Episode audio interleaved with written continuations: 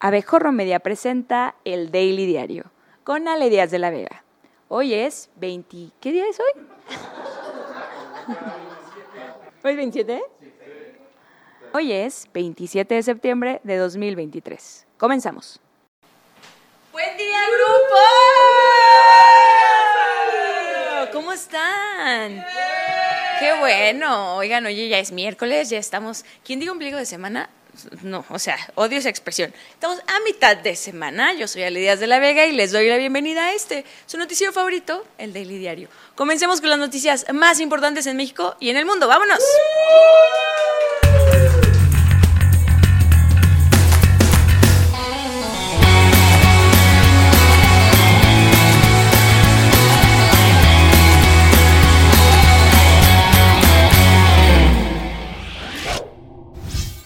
Presidente Andrés Manuel López Obrador volvió a defender a la organización de pobrecitos desamparados que todo mundo pisotea y no pueden hacer nada por sí mismos, el ejército. Aseguró que la defensa no ocultó información sobre la noche de Iguala y contradijo las declaraciones del abogado de los familiares de las víctimas, Vidulfo Rosales. ¿Cómo va a saber más un abogado que el ejército si los soldados estuvieron ahí porque fueron con... Perdón, ya alargué, ¿verdad? Ok. Andrés Manuel reconoció las diferencias con los padres de los 43 normalistas, pero reprochó que su abogado argumente que la versión de su gobierno sea similar a la llamada verdad histórica. Nosotros le pusimos al documento verdad teórica, declaró. Y me llamó mucho la atención que por qué no la aceptaron. Si no les estamos este, cerrando el caso. No es un carpetazo, es un expediente abierto, es un informe de cómo vamos y tenemos el compromiso de avanzar hasta conocer la verdad. Por la tarde, el gobierno federal compartió el informe que los padres de los normalistas no aceptaron. En él se reconoce que elementos del ejército mexicano mantenían vínculos con la organización criminal Guerreros Unidos. Mantenían. En pasado.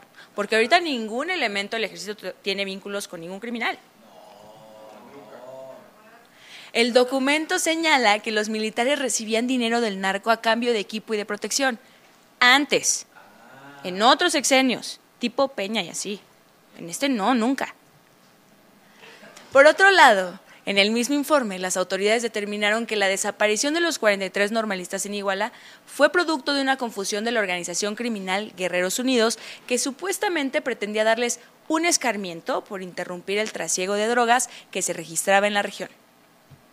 Durante el mitin posterior a la marcha, desde un templete instalado frente al balcón central de Palacio Nacional, los familiares de los 43 insistieron en que, contrario a su compromiso, el Ejecutivo Federal no ha transparentado toda la documentación que dispone sobre los hechos del 26 de septiembre de 2014, en particular archivos en posesión de la Secretaría de la Defensa Nacional. Asimismo, lamentaron que la postura del presidente sea la de defender al ejército en vez de ponerse del lado de las víctimas. Todo el tiempo hemos mantenido una lucha independiente. Los padres, las madres de familia dieron una lucha sin cuartel ni tregua para debilitar el anterior régimen, para que llegara este gobierno. Salieron a la luz las complicidades, salieron a la luz las irregularidades sobre el mismo tema, la Oficina en México del Alto Comisionado de las Naciones Unidas para los Derechos Humanos dijo que es necesario sancionar a quienes hayan impedido el acceso a información para esclarecer el caso Ayotzinapa, a lo que el presidente respondió, pero, hombre, estamos chupando tranquilo. El organismo recordó que el último informe del GIEI, presentado en julio de este año, ya advertía sobre la negativa de algunas corporaciones civiles y militares a entregar toda la información disponible sobre el caso. El organismo de defensa de los derechos humanos señaló que solo se alcanzará la verdad y la justicia que las víctimas merecen si dichas corporaciones colaboran efectivamente y entregan toda la información que está a su alcance de forma diligente y completa. Al parecer Marcelo no es el único, o la persona más ilusa del planeta. En otros asuntos, Ayer circuló un video en redes sociales en el que una persona intentó interceptar a la secretaria de Gobernación, Luisa María Alcalde, mientras salía a bordo. Sí, sí, sí, pero esta es otra persona, ¿ok? Y les voy a contar porque estoy indignada. Mientras salía a bordo de un vehículo escoltado. Y no era yo. No, no era yo. No, trato de, o sea, yo no trato de detener su auto. Yo me paro afuera de su oficina con la grabadora a todo volumen tocando unas bien ardientes de Ana Gabriel. ¿Cuánto daría por gritarles nuestro? En las imágenes no se alcanza a ver a la funcionaria, pero se observa que un hombre es detenido por la seguridad que se encontraba fuera del predio, impidiendo que se acercara al vehículo. Aquí el momento. Mira lo que está pasando, lo que está pasando con Alejandro. Eh, Mira, mira, lo están golpeando, lo están golpeando, son de gobernación, lo están golpeando a una víctima. ¿eh? Ahí está, golpearon, golpearon a una víctima, el inspector Ardilla y su gente. ¿eh? Golpearon a una víctima. Ahorita, en este momento, fue golpeada la víctima. No autorizó. En temas electorales, ¿dónde andabas perdida? Resulta que Marcelo Ebrard reapareció para pedirle al Tribunal Electoral que ordene a Morena admitir su queja sobre irregularidades y así reponer la elección para elegir al candidato presidencial. Amiga, así no. Un juez no puede obligar a nadie a amarte. En el escrito, el ex canciller enumera las anomalías que, según él, se dieron en la contienda. Asegura que el partido viola sus derechos político-electorales al no responder en un plazo de cinco días las quejas presentadas por militantes y deja ver cuánto le caló que hasta ahora la respuesta oficial fuera una foto de Mario Delgado completamente emperrecida en pose de ni de topo. Güey. que me comenta la comisión que tiene muchas impugnaciones y que los tiempos son diferentes para su recepción y desahogo. Entonces, lo que va contestar la comisión, me comentó su presidenta, es que están dentro de los plazos. Es decir, no hay ningún plazo que se haya violado, no hay omisión El presidente López Obrador denunció que el Instituto Nacional Electoral lo censura porque le tiene miedo a la verdad. Señor presidente, ¿esa verdad de la que habla está aquí, en este cuarto con nosotros? Al referirse a la orden que cumplió sobre publicar un mensaje previo a sus mañaneras que le prohíbe referirse a temas electorales, el mandatario cuestionó en dónde queda su libertad de expresión. No, pero sí, mire, le explico.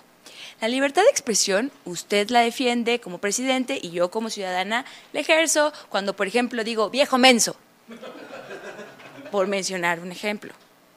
Antes de irse a desayunar y después proceder a la meme, el tabasqueño declaró que la orden es violatoria de la Constitución y que al INE no le gusta la transparencia. La transparencia informativa, jóvenes. estamos eh, levantando ningún falso. Lo que estamos escribiendo en la postdata es real. Luego de que el expresidente Vicente Fox emitiera un comentario sobre Claudia Sheinbaum, que fue catalogado para los usuarios en redes como xenofóbico y antisemita, principalmente debido a que ese mensaje era xenofóbico y antisemita, el exmandatario aclaró su postura.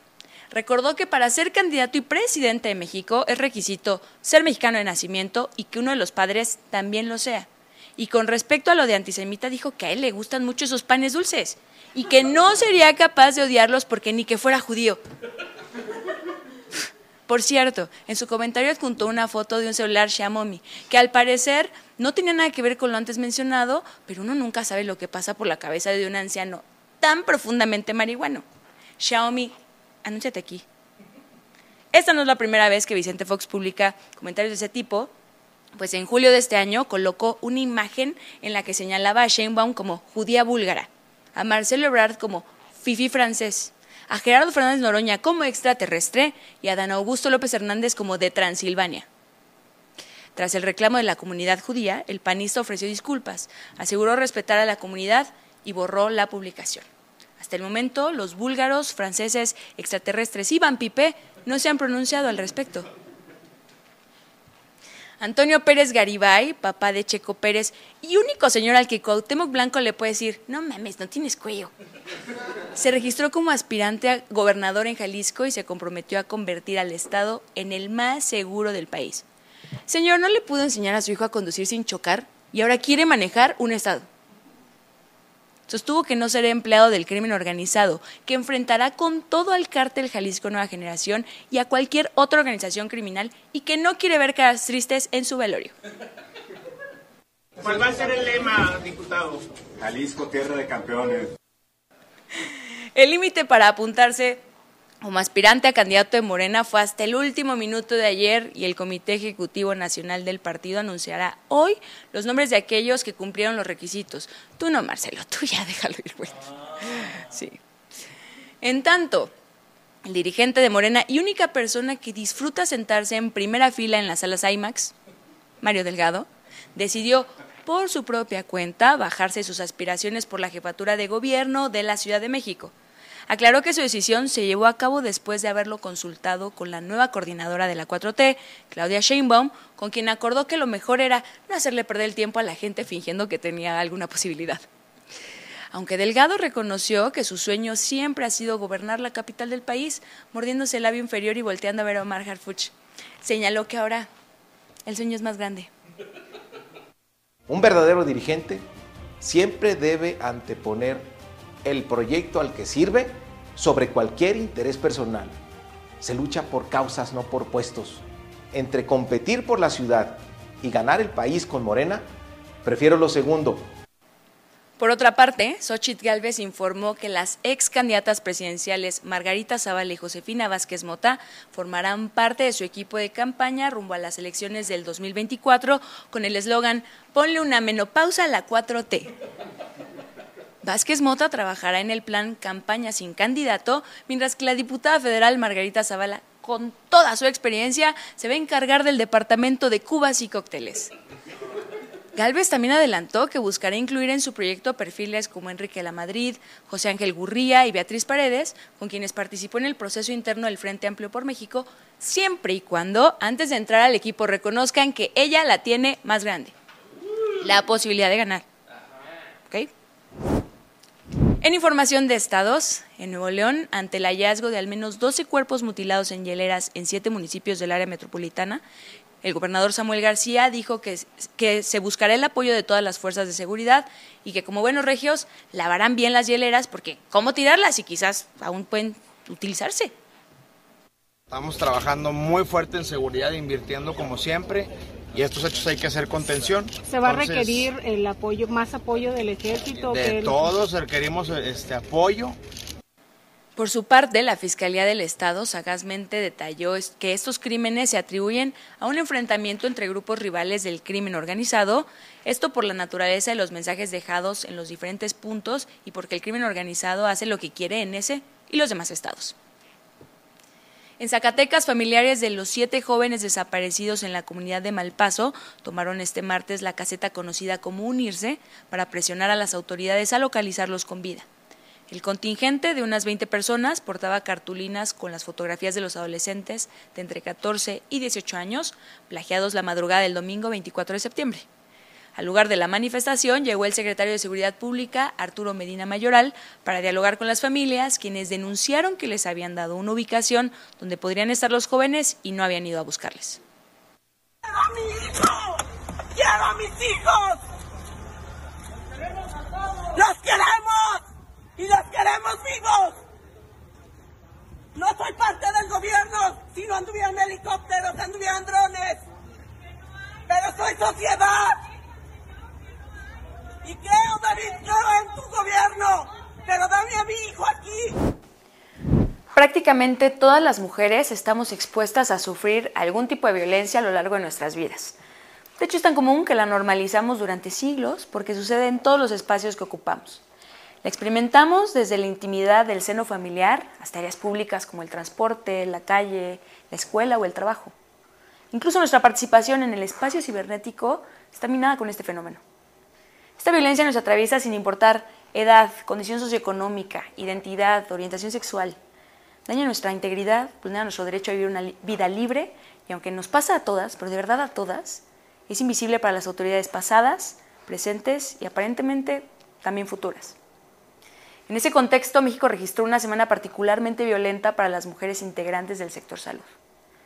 Del 16 al 22 de septiembre se registraron cinco feminicidios en distintos puntos del país. El domingo 17 de septiembre se hizo público el feminicidio de Ana María Serrano Céspedes. Su expareja Alan Hill es señalado como presunto responsable, pues el día del crimen visitó varias veces el domicilio de la víctima y de acuerdo con las investigaciones, habría entrado para asesinar al estudiante de cardiología. Hill se encuentra hoy en prisión preventiva por su probable responsabilidad en el feminicidio de la joven de 18 años. En Puebla, el lunes 18, las autoridades dictaron prisión preventiva a Antonio N. por su presunta participación en el feminicidio de quien fuera su pareja, la también doctora Gabriela Alin. Según información oficial, el detenido argumentó que se trató de un suicidio. Sin embargo, la causa de muerte de Alin fue necrosis hepática masiva por sobredosis de cloruro de potasio. El miércoles 20 de septiembre, los cuerpos de la doctora Ruda Lamilla, directora de salud de Tihuatlán, y de su sobrina Maggie fueron hallados en un municipio de Puebla. Ambas habían sido privadas de la libertad esa mañana, presuntamente por miembros del grupo delictivo Los Tercios. Ese mismo día, el gobernador Víctor Manuel Castro confirmó que el cuerpo hallado un día antes en una maleta en un departamento de la colonia Guaimitas de San José del Cabo pertenece a Lijacel Suárez Reyes, doctora del Instituto Mexicano del Seguro Social. Y estamos hablando únicamente de lo sucedido esta semana, pero el panorama general de feminicidios en México es desolador. Desde el año 2015 a enero de 2023 han asesinado a 27.222 mujeres, pero solo 6.546 muertes se registraron como feminicidios. Es decir, en promedio, desde 2015, 10 mujeres son asesinadas al día, sin contar las que son desaparecidas, cuya cifra, por cierto, se triplicó en la última década. Los feminicidios son la manifestación más extrema de la violencia y son consecuencia de actos generalizados de discriminación, contra las mujeres y las niñas por el hecho de ser mujeres. El riesgo letal está presente en una suerte de continuum que puede derivar en la brutalidad que caracteriza estos asesinatos. ¿Qué está pasando en México? ¿Hasta cuándo seguirá esta situación? Mientras continuamos siendo espectadores del circo armado en Palacio Nacional todas las mañanas, desde donde se ha decidido ignorar por completo este problema, las mujeres seguimos expuestas a ser víctimas de la violencia machista que además descansa en la impunidad que reina en el país. Más desesperanzador resulta que hoy tenemos dos mujeres candidatas a la presidencia para las que tampoco esta crisis es una prioridad, recordándonos que en esta batalla las mujeres también estamos solas. En información internacional, el expresidente de Estados Unidos, Donald Trump, fue declarado responsable de cometer fraude antes de ser presidente. Les leería la respuesta de Trump, pero si no pueden con mi acento de AMLO, definitivamente no están listos para mi imitación de Donald. Sí, sí, sí, tendrán que soportar. El, juez Arthur Engoron encontró prueba de que Trump y su compañía engañaron a bancos y aseguradoras al sobrevalorar demasiado sus activos, además de exagerar su patrimonio neto en el papeleo que utilizó para asegurar financiamiento. El cargo por mentir sobre el tamaño de su pene a la hora de ligar fue desestimado, pues aún no es considerado un delito. Hashtag, urge legislar. El juicio está programado para el próximo 2 de octubre y prevén que dure hasta diciembre. El fiscal general de Estados Unidos y señor que con un poquito más de cabello puede ser imagen de chocolate abuelita, Merrick Garland, avisó este martes que Ovidio Guzmán, hijo de Joaquín El Chapo Guzmán, no será el último extraditado en la lucha contra el fentanilo. Garland hizo estas declaraciones en un encuentro con familias de personas fallecidas por sobredosis de fentanilo, celebrado en la sede de la DEA en Arlington, Virginia. Advirtió que la Fiscalía estadounidense y la DEA trabajan para llevar la justicia a quienes ponen en peligro a los ciudadanos de Estados Unidos con drogas mortales. Aunque, por supuesto, aunque, bueno, piensan seguir apoyando a los que les lleven drogas divertidas. Weeks ago, we extradited Ovidio Guzman Lopez, a leader of the Sinaloa cartel, from Mexico to the United States. He is the son of the infamous El Chapo, and one and one of the more than a dozen cartel leaders we have indicted and extradited to the United States. He will not be the last. Estados Unidos demandó a la empresa Amazon por ejercer su poder de monopolio para inflar los precios, degradar la calidad de los compradores y excluir ilegalmente a la competencia. Uno de los señalamientos fueron las llamadas medidas antidescuentos con las que Amazon exige a los vendedores absorber los costos de envío, lo que dificulta hacer negocios en la plataforma. Estas tácticas han obligado a los vendedores a pagar costosas tarifas para comercializar sus productos sin tener más opción que seguir con Amazon. En Hollywood, los líderes del sindicato de guionistas declararon este martes el fin de su huelga después de casi cinco meses, luego de que los miembros de la Junta aprobaran un acuerdo con los estudios. Los guionistas aún deben votar para ratificar el contrato, pero poner fin a la huelga les permitirá trabajar durante ese proceso. Entre las exigencias de los escritores destacan un mayor pago mínimo, salas de escritura con más integrantes, contratos exclusivos más cortos, revisión del pago de regalías y su nieve de limón, por favor. Los actores de Hollywood aún siguen en huelga. En los deportes anunciaron el cartel del Abierto de Tenis Los Cabos 2024. Contará con cuatro tenistas del top 10 de la ATP. Ellos son Holger Rune, Stefano Tsitsipas, Casper Ruth y el alemán Alexander Zverev. José Antonio Fernández, director del Abierto, dijo que el certamen que se llevará a cabo del 19 al 24 de febrero es como un torneo categoría ATP 500, pero con el nombre de ATP 250. No me pregunten qué significa porque yo NPI, aunque los TQM.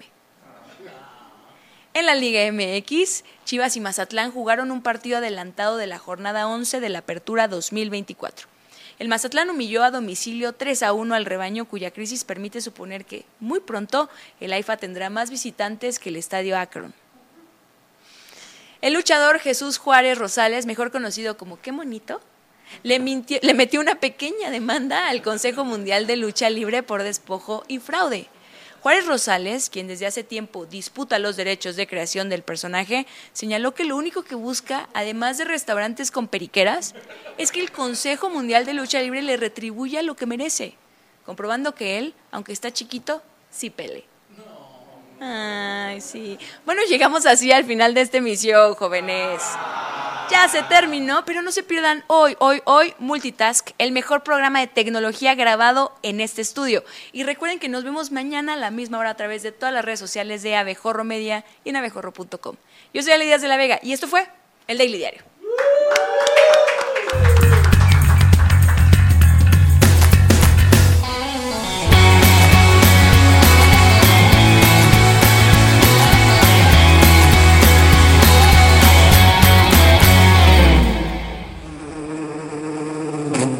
Esta fue una producción de Abejorro Media. No olvides suscribirte a este podcast, darnos 5 estrellas y compartirlo. Encuentra más contenido en abejorro.com.